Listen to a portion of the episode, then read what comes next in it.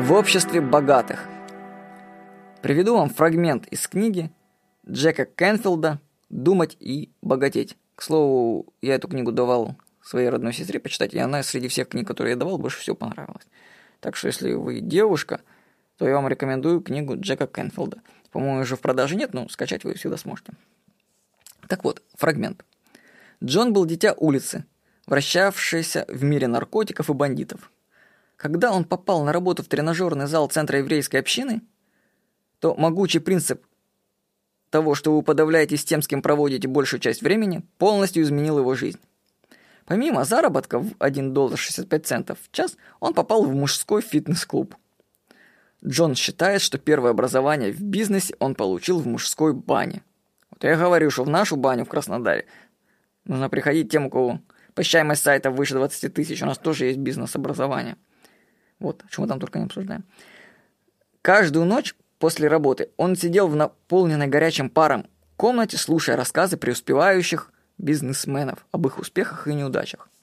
В результате Джон Асараф стал успешным предпринимателем. Ежегодные доходы его компании превысили 3 миллиарда долларов. Вот так.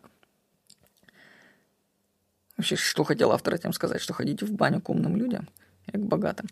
Ну, мысль-то была в том, что вращайтесь в среде богатых людей, и вы поймете, что у них другой образ мышления.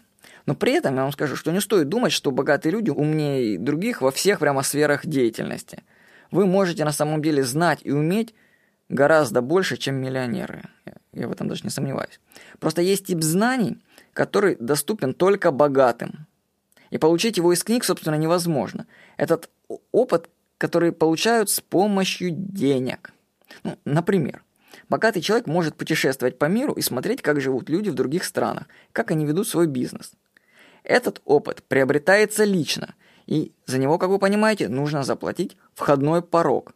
Так, чтобы посмотреть, как живут люди в Австралии, нужно заплатить несколько сотен тысяч рублей – Понимаете, что нужно очень много денег, чтобы слетать в Австралию и посмотреть, как там есть.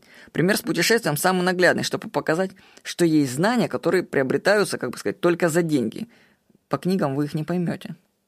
Даже самый глупый миллионер, ну, даже пусть он случайно получил деньги, в наследство, например, знает о жизни намного больше, чем средний человек.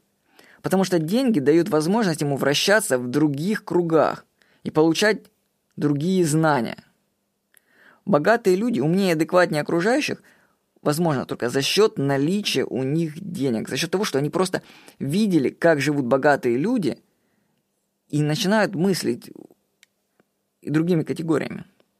Поэтому, как говорится в одной известной цитате, платите любую цену, лишь бы пребывать в обществе выдающихся людей. С вами был Владимир Никонов.